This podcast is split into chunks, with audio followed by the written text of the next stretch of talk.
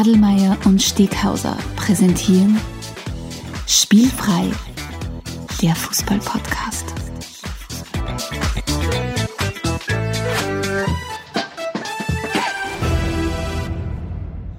Herzlich willkommen zu einer neuen Folge von Spielfrei, dem Fußball-Podcast direkt aus Graz. Und nur durch eine Glasscheibe von mir getrennt, aber im Herzen sowieso immer bei mir, Stefan Adelmann. Hallo Stefan. Hallo. Ich muss schon zu Beginn lachen, weil du mir aus welchen Gründen auch immer äh, schon zur, zu Episodenbeginn die gelbe Karte gezeigt hast. Und ich fühle mich gerade so wie, wie vielleicht die ein oder andere Fußballerin oder der ein oder andere Fußballer, der sich selbst gerade wundert, warum er vom Schiedsrichter die gelbe Karten gekriegt hat. Ich, ich wollte nur ausprobieren, wie präpotent ich sein kann. Ist gut gelungen? sehr gut funktioniert. Okay, also keine Sorge, es hat sehr gut funktioniert. Sehr gut. Wir sind heute wieder da, um über Fußball zu reden. Ja. Weil das ist das, was uns immerhin sehr interessiert. Ich würde es nicht sagen am meisten, aber zumindest wirklich sehr. Würdest, würdest du davon sprechen, dass das für dich kein Beruf ist, sondern eine Berufung? Berufung, äh, Fußball-Podcaster als Leidenschaft. ja, schon ein bisschen, muss okay. ich sagen. Ja, nein, man, der Fußball hat mich gefunden und ich ihn, würde ich sagen, zumindest. ja. Du, aber um, um was geht es heute eigentlich? Uh, wir haben heute uh, unsere 42. Episode und unsere 42. Episode widmen wir der kleineren cooleren Schwester oder dem kleinen, cooleren Bruder der Champions League. Und zwar der Inter Europa League, Cup. Dem, dem, dem, dem UI Cup, dem Inter Toto Cup. Ähm, na, der äh, Europa League, den werden wir uns heute anschauen. Wir schauen uns ein bisschen an, was passiert in der Saison 2020-21, was ihr da draußen wissen müsst. Mhm. Wo stehen wir aktuell im Turnier?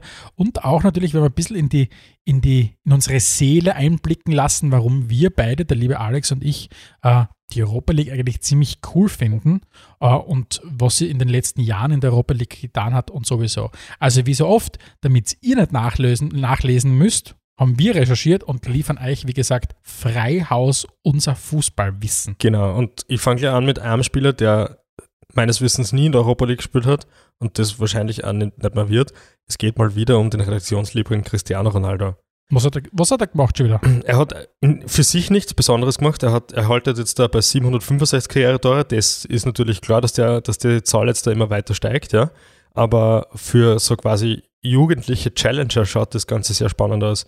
Ein gewisser äh, äh, Haaland zum Beispiel, damit er diesen Karrierewert erreicht, müsste er nicht nur bis 35 spielen, sondern in jeder Saison 44 Tore schießen. Ah, es ist unfassbar. Also ich glaube, die. Beim Mbappé sind es sogar 48. Ja. Also, ah, das ist unfassbar. Also, also nur, nur, damit man das in Relation sieht, wenn man sagt, das, sind, das ist der nächste Ronaldo, das ist der nächste Messi, das ist leider nicht klar. Ja? Also egal wie gut das Spieler aktuell sind und selbst wenn sie drei, vier gute Saisonen gespielt haben, eben Haaland oder, oder Mbappé müssen bis 35 spielen mhm. und immer mehr als 40 Tore machen. Das ist, das, das kann man eben natürlich von niemandem verlangen, aber es ist wirklich sehr, also fabelwert eigentlich, ja, muss man schon sagen. Und ohne die beiden jetzt dazu kennen, aber dem Mbappé traue ich nicht wirklich zu, dass der jemand ist, der den gleichen Ehrgeiz an den Tag legt wie der Cristiano, dass er mit 35, 36 noch immer keine Ahnung. Die, das ist dann natürlich sowieso ah, auch schwierig zu sagen, wie, wie, wie, wie altert ein, ja, gerade noch Teenager eigentlich, ne? oder nicht mehr Teenager sagen.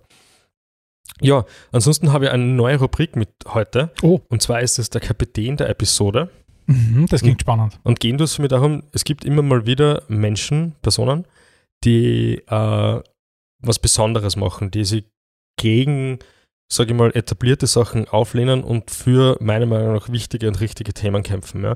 Ein klassisches Beispiel wäre gewesen der Rashford vor einiger Zeit, der da sehr viel in England bewirkt hat und unterstützt hat und ja, einfach super Leistung gebracht hat.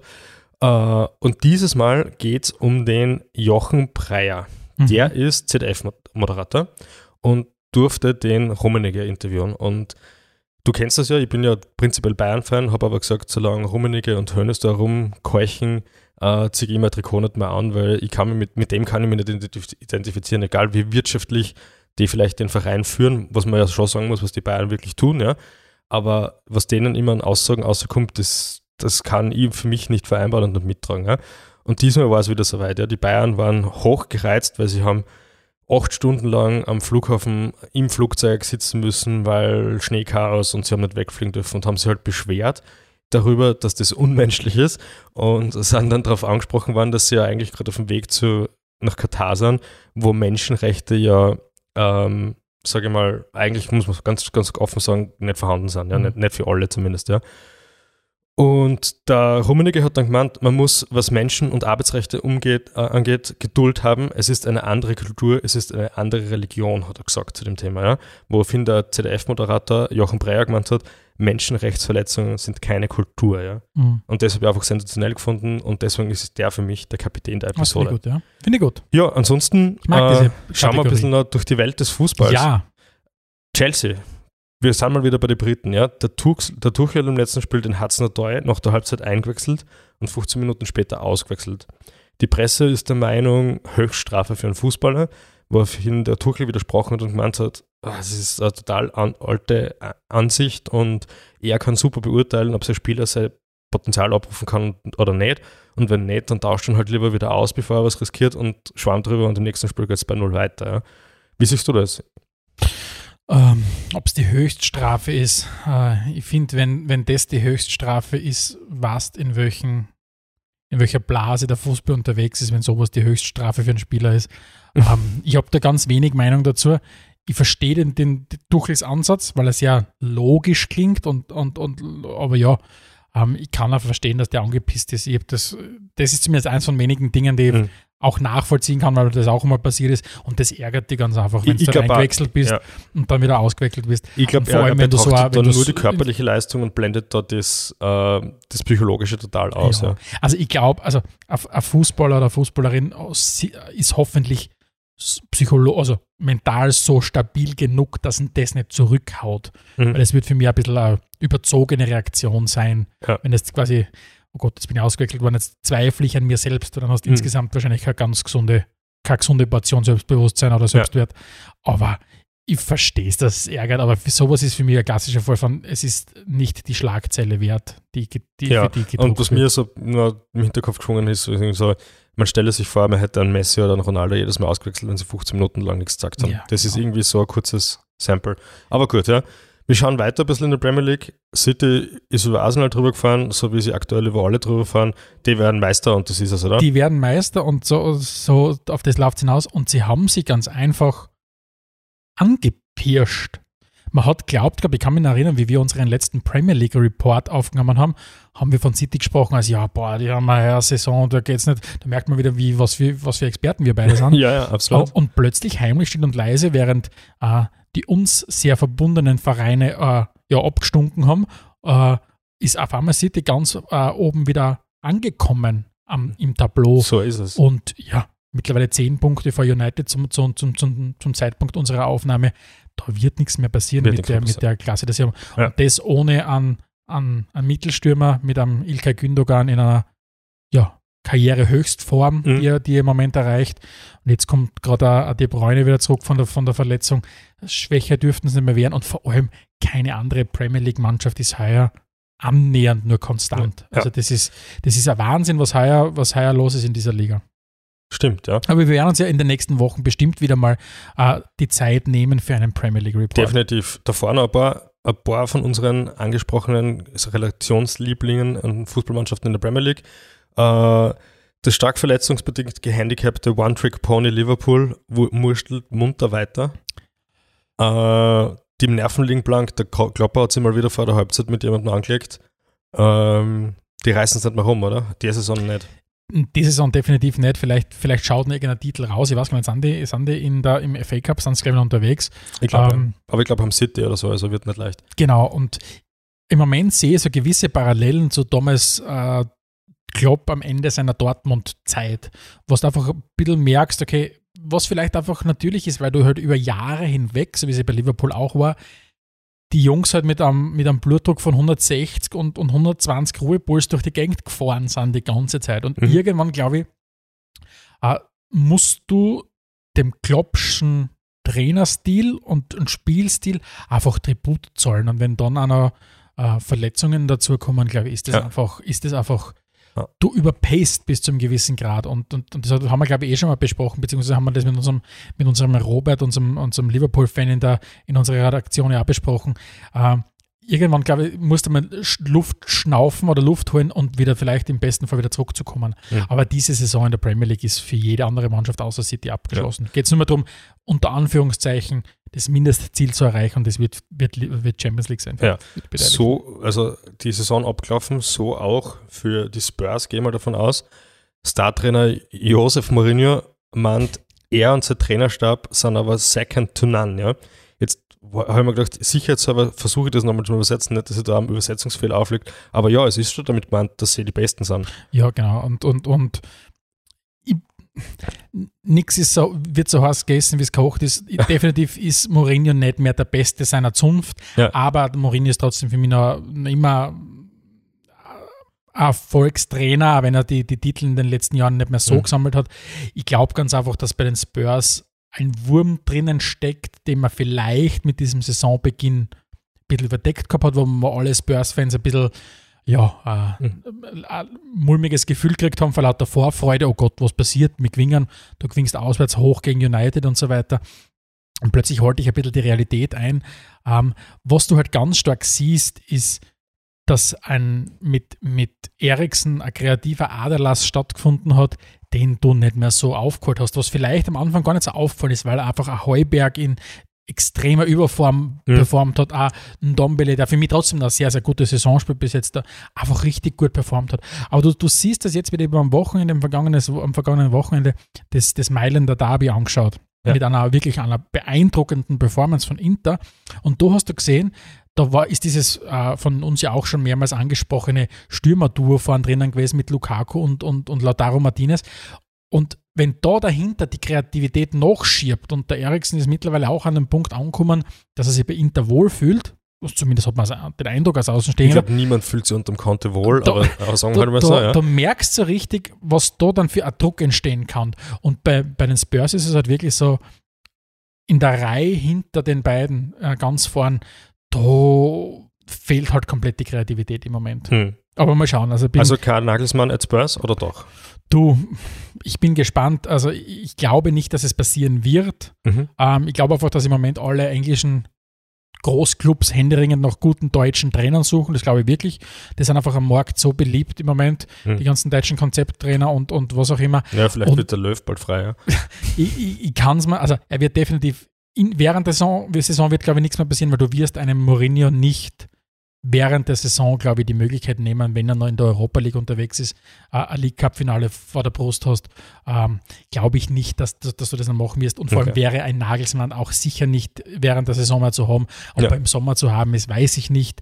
Beziehungsweise würde es natürlich wieder bedeuten, wenn du einen Trainer hast wie Nagelsmann, ähm, wie gut kommt er mit dem Spülmaterial klar. Aber mhm. ich bin sehr gespannt. Ich glaube auch, dass das endgültig das Ende der Ära Mourinho wahrscheinlich eingeläutet ist, weil nach, nach den Spurs brauchst in der Premier League wahrscheinlich, wird er nicht mehr für was coachen. Er wird nicht zu einem Verein wie, ich sage mal, Hausnummer West Ham oder Leeds oder Everton oder was auch immer äh, wechseln. Also das kann ich mir nicht vorstellen. Ja. Letzte Frage. Spiele werden aktuell nicht nur ohne Fans ausgetragen, Heimspiele werden nicht mal mehr daheim veranstaltet. Ist es, ist es endgültig Zeit, die Auswärtstorregel abzuschaffen? Ähm, ja, also ich glaube, dass, dass diese Regel komplett überholt ist. Ähm, ich glaube, der, der, Fußball braucht diese künstliche, diesen ja. künstlichen Input von irgendeiner Aufregung nicht. Na, braucht es. Ich bin ganz nicht. bei dir. Also, wenn man mit einem 0-0 und dann am, an, ans 1 hinterher aufsteigt, wer auch immer das dann genau. ist, das, das ist nichts. Ja. Also, genau, in meiner Welt sind zwei Unentschieden, zwei Unentschieden und dann sollte es in der Verlängerung gehen müssen. So ist es, ja. Gut, kommen wir mal zu unserer, in dem Fall jetzt zweiten Rubrik nach dem Kapitän der Episode in dem Fall, ist das Getränk, das Getränk der Episode. Und ich habe diesmal was mitgebracht, was gesponsert worden ist, und zwar von Andreas Lesny, der mit dem Getränk selbst nichts am Hut hat, aber gemeint hat, Burschen, trinkt das mal. Und geschickt hat er uns der Original Cannabis Iced Tea von CI Swiss, glaube ich, nennt man das. Hört sich ein bisschen wie ein Rapper an. Achso, das, das gehört noch dazu gelesen. Ich habe einfach nur Swiss gelesen. Nein, ich glaube, das ist CI Swiss oder so. Also, ich habe in meiner Hand eine ist es eine Dose? Nein, das ist, es ist aus Papier, gell? Es ist aus Papier. Mhm. Ein Papier, das probiert so tun, als wäre es eine Dosen. Und drauf. Schöne Beschreibung. Also ein oranges und da drinnen ist, ein, da ist ein Hanfblatt auf einem Eiswürfel drauf. Und, und groß draufstehen dort, enthält kein THC. Aber es ist Aber gut. sehr viele andere Sachen. Es ist sehr gut. Ja, Prost, ja. Also G.I. Joe oder CI Swiss oder wie das heißt, keine Ahnung. G.I. Joe Swiss, ja. Das kannst du weitermachen, das ist ganz gut. Ja, kann man trinken. Und ja, und damit kommen wir eigentlich schon zur nächsten Rubrik und das sind die großen Zehn. wird die Sendung kosten. Die Großen, die Großen, die Großen, zehn, ja, schau. Yes, ja. Und dieses Mal haben wir die großen 10 One Club Man. Stefan, erklärst uns, was damit gemeint ist und was die großen 10 generell sind? Ähm, bei den großen 10 geht es darum, für diejenigen, die zum ersten Mal zuhören, ähm, dass der liebe Alex und ich uns zu einem bestimmten Begriff 10, ja, wenn man so will, Favoriten aussuchen. Das könnten die 10 besten Fußballer der 90er Jahre sein oder was auch immer. Heute widmen wir uns jenen 10 Spielern, die unserer Meinung nach am legendärsten sind und ihre ganze Karriere oder ah, ja, im Wesentlichen ihre, ihre Karriere bei einem Club verbracht haben und für diesen, für diesen Status quasi zur Legende geworden sind. Und das funktioniert jetzt so, dass der Alex und ich uns abwechselnd jeweils unsere Begriffe ja, an den Kopf schmeißen und am Ende von dieser, von dieser Liste haben wir unsere großen zehn beieinander. Ja. Bist du dran zum Starten oder bin ich dran zum Starten? Ich würde gern starten, das passt super. Möchtest ja? du starten? Okay. Ja. Wer, Äh, wer ist auf Platz 5 deiner großen 10 der One Club Legends? Hab sie jetzt genannt. One Club Legends, sehr gut, ja. Das hört sich sehr romantisch sogar an, finde ich. Auf meiner Liste am fünften Platz ist der Michael Angerschmidt. Michael Angerschmidt, da schon her. 14 Jahre und über 400 Spiele bei der SV Ried. Dann gleich als Trainer dort aktiv, gesamt von 1992 bis 2014, ja. Wahnsinn. Das allein schon ein Wahnsinn, aber es gab noch mehrere Rieder, die so quasi in diese One Club Man Kategorie fallen mit, mit mehr als 300 Spielen. Und zwar auch der Thomas Reifelshammer und der Marcel Ziegel Mhm. waren so lange dort. Und es wirkt so, als ob Ried so ein Boden ist, um, wo man sich wohlfühlt, ja, wo man gerne ist. Und wo gute Leute rauskommen. Ich meine, Oliver Glasner, wenn er uns zuhört, ähm, es, läuft richtig, es läuft richtig gut in Wolfsburg. Ja, also die absolut. Rieder, die Rieder Wikinger, einer unserer Freunde, er sagt immer, dass er großer Wikinger-Fan ist. Mhm. Wir selbst waren ja auch schon mal Wir dort. waren Wir das angeblich schon mal ein bisschen- dort. uns das ein bisschen näher angeschaut. Hat sich auf jeden Fall ausgezahlt, ja. Was Von ist, dort weg, ich rechne nur mehr äh, mein Leben in Vor- und nach Ried. okay. Jeder, der ansatzweise involviert war in diesen Ausflug, weiß, wovon äh, die Rede ist. Was ist auf- bei dir auf Platz 5? Mein Platz 5, äh, bei, bei diesem Platz handelt es sich um die schönsten Locken des Weltfußballs. Und nein, ich meine nicht dich, lieber Alex. Ähm, Carles Puyol, Ja, gut, lass ich gelten, ja. äh, 19 Jahre bei Barcelona, Mhm. Barcelona, 593 Spiele für die Katalanen, ähm, hat den Sprung von der vom Barca Nachwuchs zur ersten Mannschaft geschafft, ist Weltmeister, Europameister, dreimal Champions League, äh, Champions League Sieger, sechsmal spanischer Meister geworden und war in einem Zeitraum von 2004 bis 2014 Kapitän zu Bas, von Barca, also zur absoluten Barca Höchstzeit. Und den Typen habe ich für seinen Arbeitsethos immer wahnsinnig gut gefunden. Diese paar Szenen, wo er seine Mitspieler hernimmt, einmal gescheit durchschüttelt ähm, und einmal noch, ja, denen die, die Leviten liest, habe ich immer richtig gut gefunden. Carles Puyol. Mhm. Platz 4. Wie schaut es bei dir aus? Ein Spieler, den, den ich durch Recherche halt gefunden habe, weil ich, weil ich ihn tatsächlich nicht kannte, Steve Cerundolo. Steven Gerundolo. Ja, sagt er kenn was? ich. Ich wir haben letztens darüber gesprochen, dass, dass ich aktuell wieder viel Fußball schaue, den ich damals vor 20 Jahren geschaut habe, 25 Jahre. Und der Steven Gerundolo war damals, äh, wo war er? Wo war denn der? Irgendwann in der zweiten Liga in Deutschland. Hannover. Bei Hannover, genau. Ist mit denen aufgestiegen, Genau. hat 370 Spiele für sie absolviert und das Besondere ist, er ist geboren und aufgewachsen in Amerika.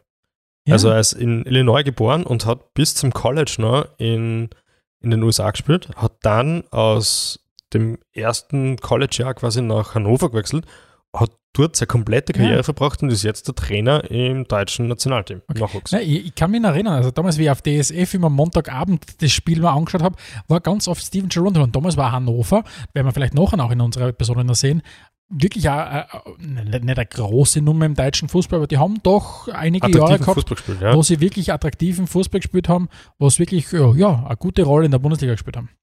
Mein Platz 4. Ich gehe nach Liverpool und ich nehme nicht die für mich offensichtlichste äh, Variante, sondern mein Platz 4 der One Club Legends ist James Lee Duncan Carragher, Ah. äh, auch bekannt als Jamie Carragher.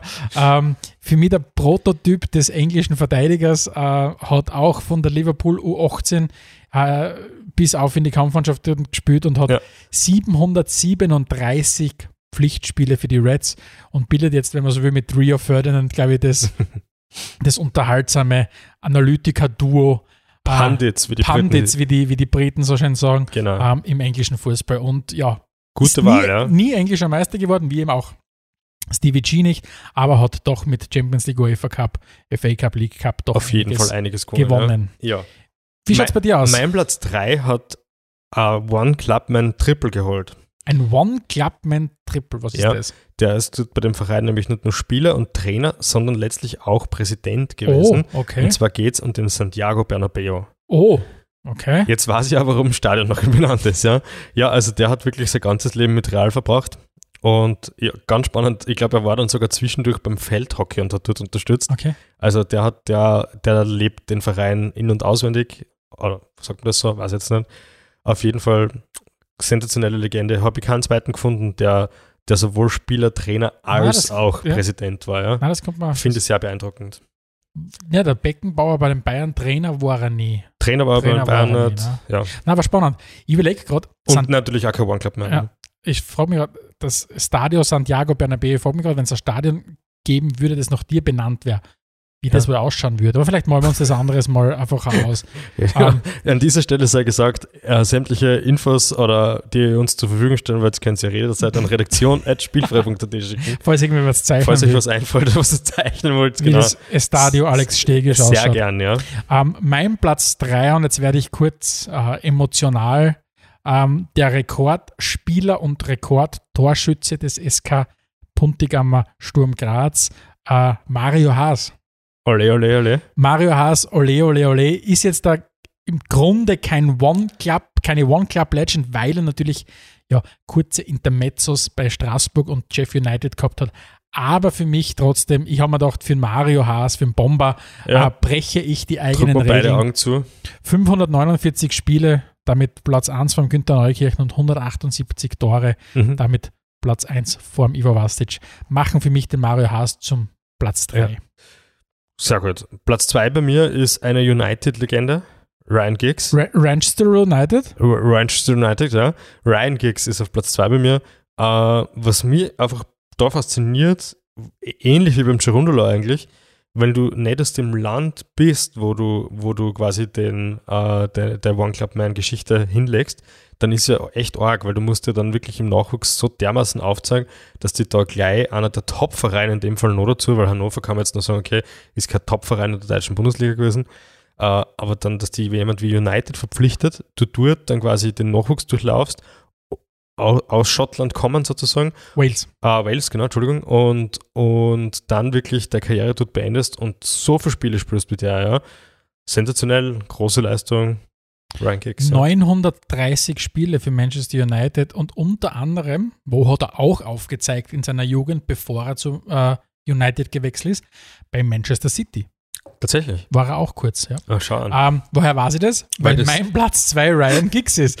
äh, das heißt, ihr seht da, liebe Leute, äh, das ist nicht abgestimmt aufeinander, denn auch mein Platz 2 ist Ryan Giggs. so oft, also ja. ich bin begeistert, 13 Mal englischer Meister ähm, und Ja. ja. Mein großes Ziel Hat ist übrigens, weil du sagst, nicht abgestimmt, mein großes Ziel ist übrigens, dass wir so losgelöst voneinander sprechen in Zukunft, dass man uns jeweils allein anhören kann auf einer eigenen Spur, ohne dass das einen großen Sendeverlust bittet. Ja. Das ist gleich, wo der Robert äh, irgendwann intervenieren wird in der Produktion der Episode. ja. Oder vielleicht auch nicht, vielleicht ist es so einfach. Kommen wir zum Platz 1, oder? Ja.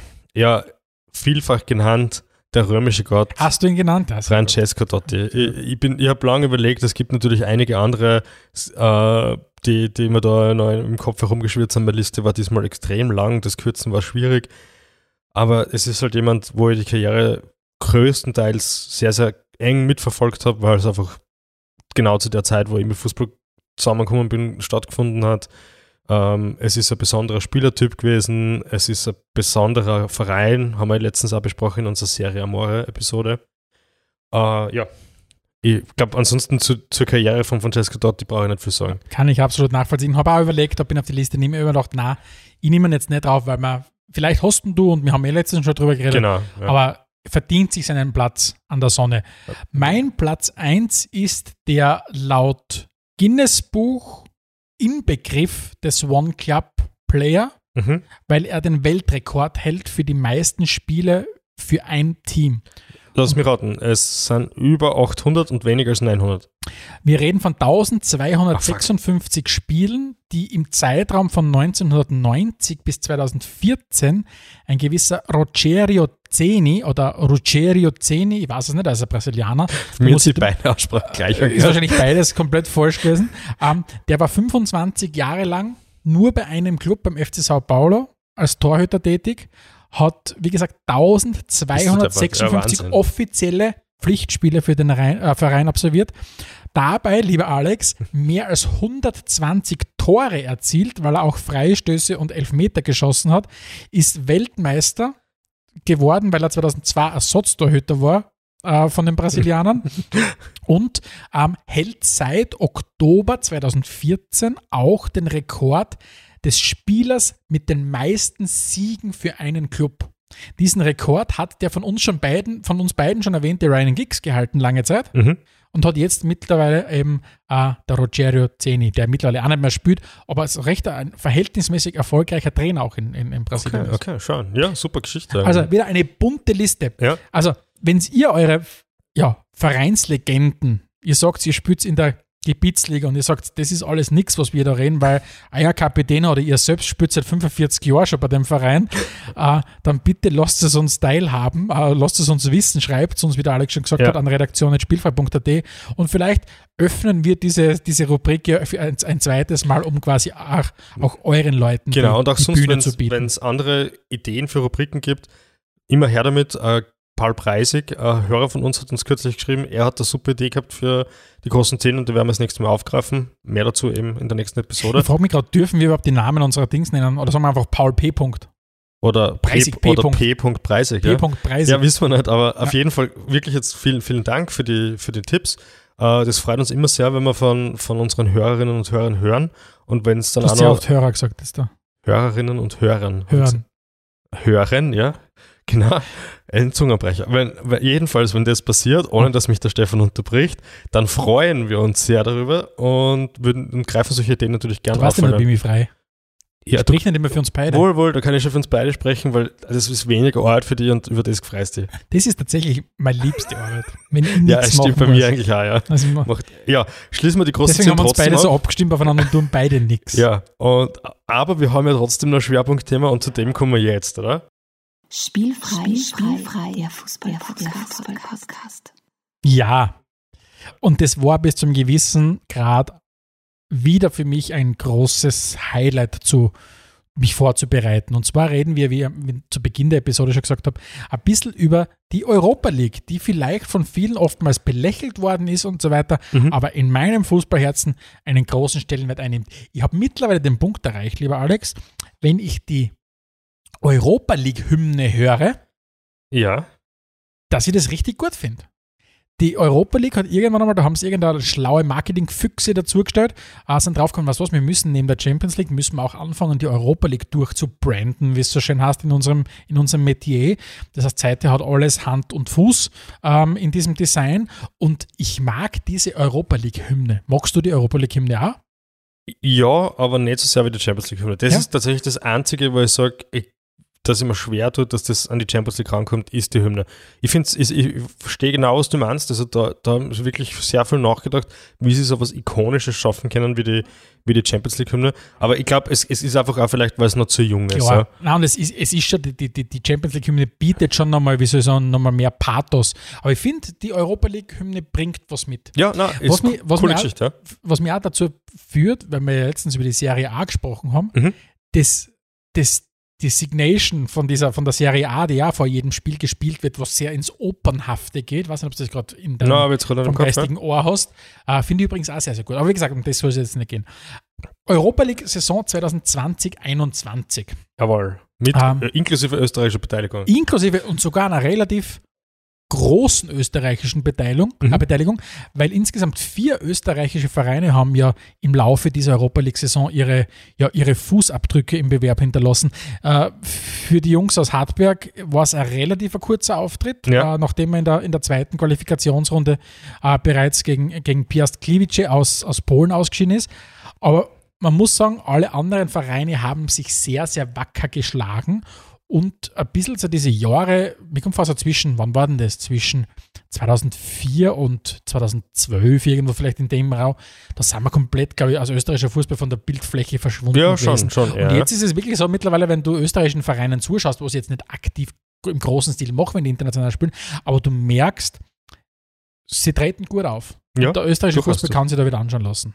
Auf jeden Fall, ja. Ähm, was natürlich die große Überraschung aus österreichischer Sicht war, und das, da muss man schon sagen, da gebührt dem Verein einfach wirklich großer Respekt, ist, dass sich der WAC in einer Gruppe mit Dynamo Zagreb, Feyenoord Rotterdam und ZSK Moskau, und wie diese Auslosung stattgefunden hat, bin ich da gesessen und habe mir gedacht, genau deswegen Europa League, Mhm. weil das für mich eine richtig, richtig coole Gruppe ist. Ja, Mit super Gruppe. Ja. Dynamo Zagreb, Feyenoord Rotterdam, ZSK Moskau und dann der WAC dazu, habe ich mir gedacht, schau her, ähm, das ist eine richtig eine saubere Geschichte und die Performance von den, von den Wolfsbergern war grandios. Also, dass du, ich meine, allen bleibt natürlich in Erinnerung, dass du, dass du Feyenoord zweimal schlagst. Ja, du, super, ja. Ich meine, als Sturmfan, als Sturmfan wissen wir schon, wie, was es bedeutet, gegen Feyenoord coole Ergebnisse einzufahren, was das mit einem macht.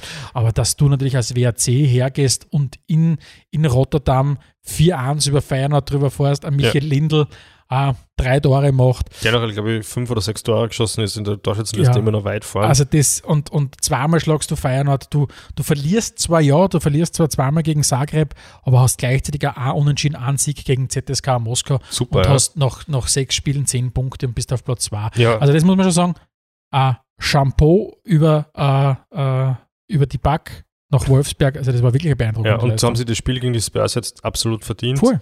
Das Klar. ist dann halt dann das Highlight-Spiel, ja, wofür die Europa League ja auch stehen kann.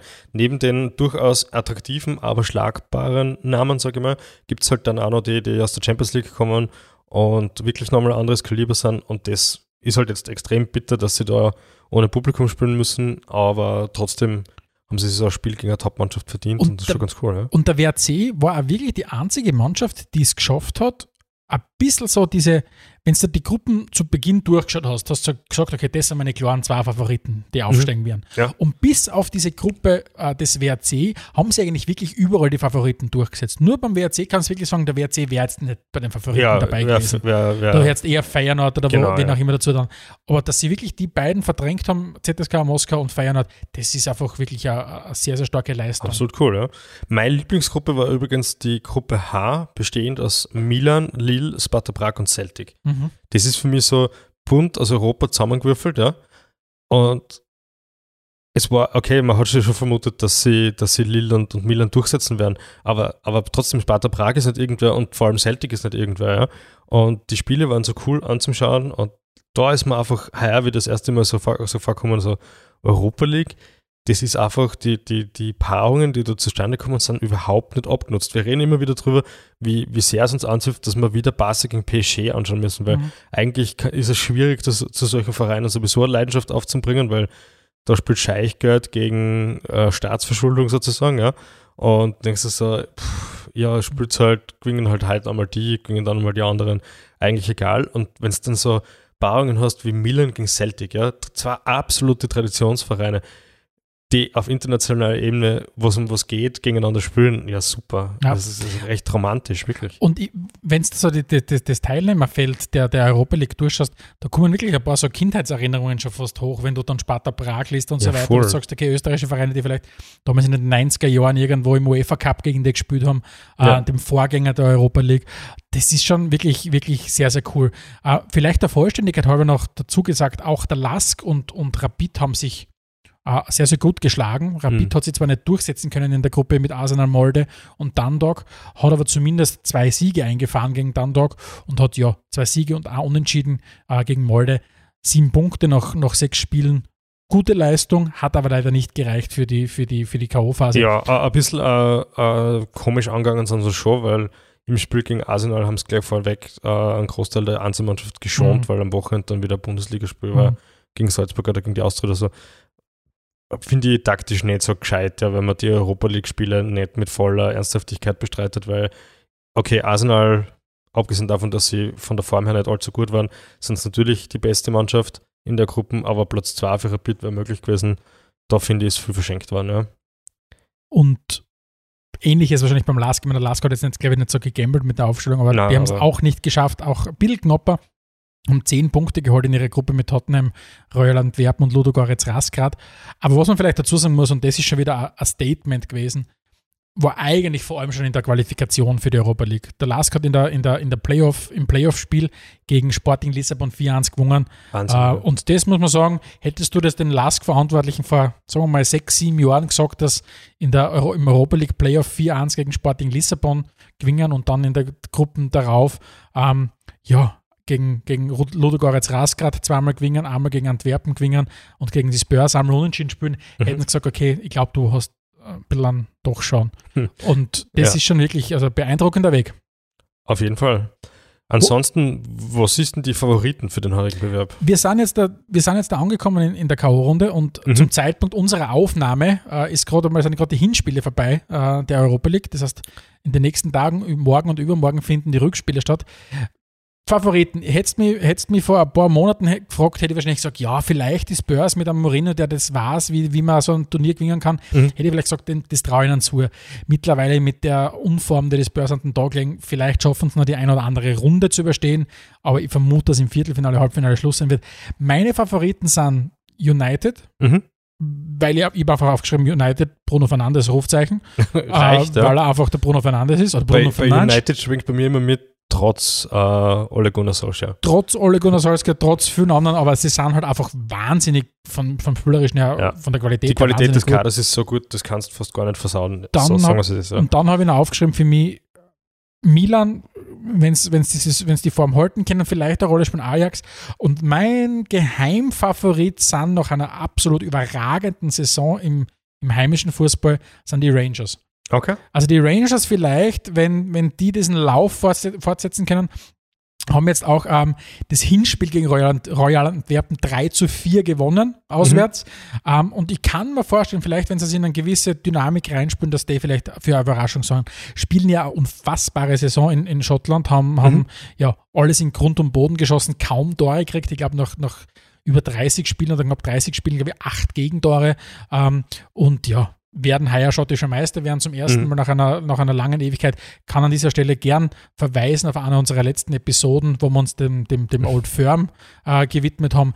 Aber ich kann mir vorstellen, dass Steven Gerrard vielleicht mit seiner Erfahrung, mit seinem Standing das Richtige mitbringt, um die Mannschaft da durchzuführen. Nicht, Ja, du gut möglich. Es ist ja immer, es ist immer schwierig, die, die Leistung äh, von den schottischen Mannschaften wirklich in einen guten Kontext zu setzen, weil halt die Liga ist halt so übergewichtig, was, was, was Celtic und die Rangers betrifft, dass es halt, ja, ähnlich wie, es geht ihnen halt ähnlich wie den Salzburgern in Österreich. Ne? Aber die Leistung im Hinspiel jetzt gegen Antwerpen war schon beeindruckend. Sie haben dann 4-3 gewonnen, auf der anderen Seite halt auch drei Tore kassiert, ja. Bin ich gespannt, ob sie die Paarung überstehen. Wenn ja, ist sowieso alles offen. Das ist ja das Schöne an der Mhm. Europa League für mich. Äh, es ist nie klar, wer, wer, wer es gewinnt. Favoriten scheiden früh aus, Favoriten kommen aber auch oftmals weit. Ja. Rekordsieger in der Europa League ist, ist Sevilla. Ja. Und die sind nicht dabei in der Europa League. Das heißt, äh, Und die jetzt sind diesmal gar nicht dabei. Das ja. heißt, Also- es, ist die, äh, es wird einen neuen Sieger geben und, und der, der Krösus der Europa League der letzten Jahre, wie du sagst, ist eben nicht dabei. Ja. Ich glaube ja, ich glaube ja, natürlich ist das immer ein bisschen das Fanherz, aber ich glaube auch, dass der Sieger aus der Partie Benfica gegen Arsenal Mhm. durchaus ein Wörtchen mit zum Reden Mhm. hat. Bei den Gunners ist es halt wirklich so, man sieht, dass die im Aufbau sind und wenn es läuft, dann spielen sie richtig gut. Die Gunners haben vorher gesehen, den FA Cup gewonnen gegen City. Also die, die, Ja. die Mannschaft versteht trotzdem, wie du gewinnst. Genau. Und, und die Konsistenz fällt halt, ja. Du, genau. Und was man halt Arsenal schon, ich meine, Arsenal ist die Mannschaft, denen traue ich es zu, in jedem Spiel mal ein Brezen zu, drüber zu kriegen. Absolut, ja. Weil es einfach wieder mal einen Tag haben, wo es einfach komplett auslassen. Aber ich glaube, dass Arsenal die Stärke hat, in zwei Spielen weiterzukommen gegen die, gegen die, gegen die Teams. Also ich bin, ich bin auch sehr gespannt, traue auch Benfica viel zu. Das wird, also ich glaube auch, dass das vielleicht diese Partie noch sehr, sehr. Oder vielleicht zumindest an Finalisten statt. Das Ja. kann ich mir gut vorstellen aus der Paarung, ja. Und was man natürlich auch nicht vergessen darf, ist, ähm, welche Rolle spielt Corona in der Saison noch. Weil du musst klar, sagen, ja. wenn du wieder die Situation hast, dass Stammspieler ausfallen, kann das plötzlich sehr viele Pläne durchkreuzen. Man sieht Ähm, das jetzt bei den Bayern gerade. Das, Ja. Man sieht es bei den Bayern oder keine Ahnung, wie es du vorher schon angesprochen hast, Heimspiele, die plötzlich in fremden, ich meine, klar, du hast ohnehin schon sehr, sehr eingeschränkten Heimvorteil im Moment, Ja. aber dann hast du noch Heimspiele, die irgendwo stattfinden, in der Pushkash Arena in, in, in Budapest oder wo auch immer, oder keine Ahnung, wie es bei äh, Real Sociedad gegen United war in, in Turin unten. Mhm. Ähm, also das ist also sehr, sehr viele Fragezeichen, was, was über der diesjährigen Europa League stehen, was ich einfach, so wie es du schon ein paar Mal gesagt hast, jetzt da einfach wahnsinnig klasse finde, dass so Mhm. viele Fragezeichen da sind. Voll, voll. Und die größte Überraschungspartie, würde ich sagen, aus dem, aus dem, aus dem 16. Finale bis jetzt da, war Young Boys gegen Leverkusen, oder? Das war, ja, ich meine, Überraschung natürlich insofern, weil, weil viele kriegen den Schweizer Fußball jetzt nicht so mit. Mhm. Und natürlich, die Young Boys haben jetzt die Meisterschaft das eine oder andere Mal gewonnen in der Schweiz, aber das Spiel war einfach arg. Mhm. Also, ich glaube, die Young Boys waren glaube ich 3-1 vorn, dann, dann ist wieder auf 3-3 ausgeglichen worden, dann 4-3 nochmal, also, oder 3-0 waren sogar vorn, dann, dann, dann Leverkusen auf 3-3 ausgeglichen. Also, arge Spiele. Ja. Es war allgemein eine sehr, sehr torreiche, sehr torreiche Hinrunde, weil du hast, du hast äh, Molde hat gegen Hoffenheim 3-3 gespielt, ähm, wie gesagt, vorher schon erwähnt, Antwerpen gegen die Rangers 3 zu 4. Äh, ja, also, es ist, United hat 4-0 gewonnen. es war für jeden was dabei. Ja, voll. Ich habe hab eben in der Vorbesprechung zur Sendung gesagt, ich habe aufs Arsenal-Spiel gewartet und habe halt geschaut, was läuft denn gerade sonst so und bin über Milan gegen Roter Stern Belgrad gestolpert und habe mich einfach nur gefreut, ja. Äh, super Spiel, 2-2 ausgegangen und einfach eine Paarung, die ich jetzt so noch nie gesehen habe und zwei Mannschaften, mit denen mich doch was verbindet. Echt coole Geschichte, ja.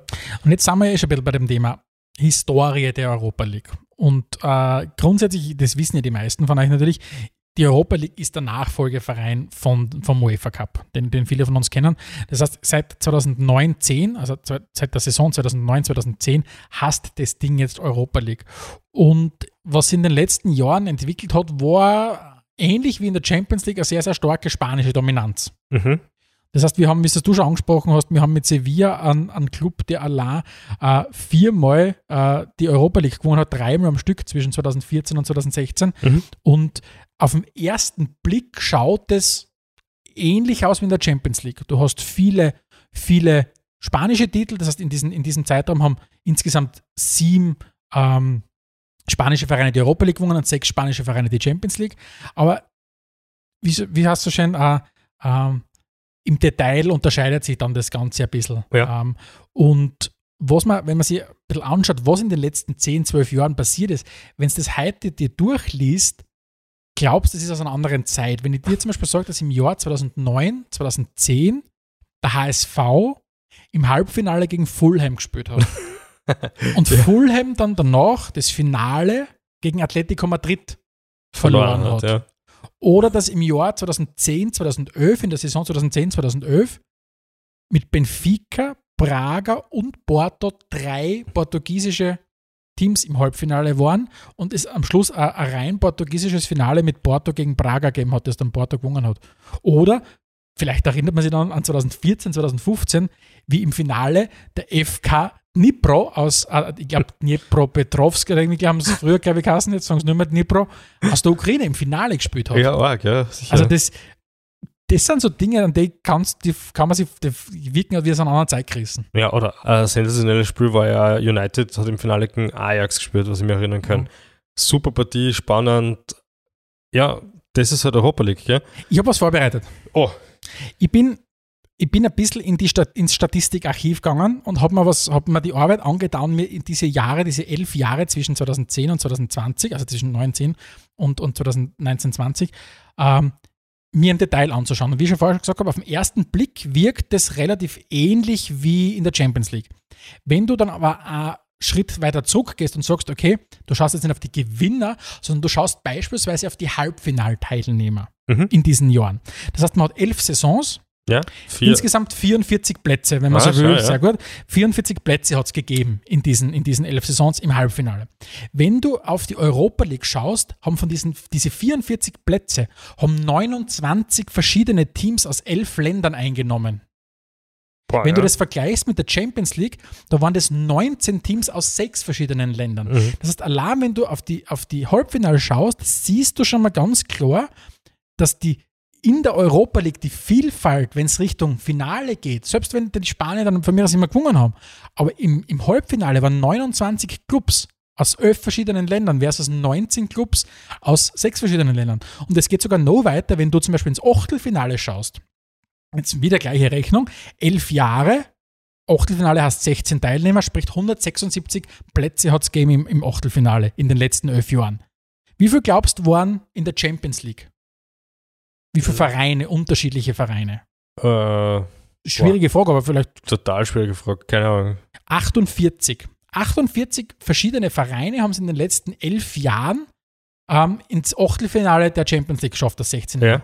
In der Europa League war das knapp doppelt so viel. Da waren 87 verschiedene äh, Vereine aus 21 verschiedenen Ländern. Mal schauen. Und klar, die, die Zahlen sind jetzt vielleicht, wirken vielleicht für den einen oder anderen ein bisschen aus der, aus der Luft gegriffen, aber wenn du dir zum Beispiel anschaust, die K.O.-Runde in, der- in der Europa League, die startet ja mit dem 16. Finale, Ja, das gibt es ja. in der Champions League nicht. Mhm. Aber in der, im, im, im 16. Finale waren in den letzten elf Jahren 138 verschiedene Teams aus 29 Ländern. Echt cool. Insgesamt 14 verschiedene deutsche Teams haben es in den letzten zehn Jahren in die, in die Europa League, in, in die Endrunde geschafft. Mhm. Was will ich damit sagen? Ich würde damit sagen, vielleicht haben Sie das völlig gerade gefragt, was du uns sagen? Was ich damit sagen will, ist, der wirkliche Europapokal ist die Europa League, wenn es darum geht, zu sagen, Vielfalt zu präsentieren. Ja. Vielfalt zu präsentieren und zu sagen, okay, wir schauen, dass wir möglichst viel vom Kontinent Ja. in ein Fußballturnier einbringen. ja, aber du merkst es eh bei allem, was die Champions League macht. Ne? Da, die, war das vor zwei Jahren, war das erste Mal die Finalisten aus dem Achtelfinale nur mehr aus den Top 5 Ligen gekommen sind. Ich glaube, war vor zwei Jahren oder so. Da, sie wollen auch ganz klar, dass die Reise dorthin geht. Man würde es immer exklusiver machen im Sinne von, dass halt nur die ganz großen Vereine dort drinnen sind und ja nicht auf einmal im Halbfinale auf Fulham steht oder irgend sowas, ja. Und das, das macht den Charme der Europa League aus. Es ist halt viel offener, es ist viel leichter, sich zu qualifizieren für das Ding. Und zum Beispiel total spannend, äh, Trivia, das ich rund um die Europa League gefunden habe. Äh, du weißt ja, äh, Liechtenstein hat keine eigene Liga, die, die Vereine spielen in der Schweizer Liga mit, aber die Liechtensteiner haben einen eigenen Cup. Und wenn du den Cup gewinnst, kommst du in die Europa League Quali. Wirklich. Ja, und es wird sogar so weit, dass wenn sollte das der Fall sein, dass sich ein Liechtensteiner Verein in der Schweizer Super League äh, auf internationalen Platz qualifiziert, dann würde der Platz an ein Schweizer Team weitergeben werden. Wirklich. Weil sie ja diesen, diesen exklusiven Weg haben über den Liechtensteiner Cup. Und das Und wahrscheinlich Ja, liegt relativ viel UEFA-Geld, liegt wahrscheinlich in Liechtenstein, insofern kann man sich das schon ausrechnen. wahrscheinlich ja erfolgreich waren sie nicht allzu sehr, die Liechtensteiner Vereine.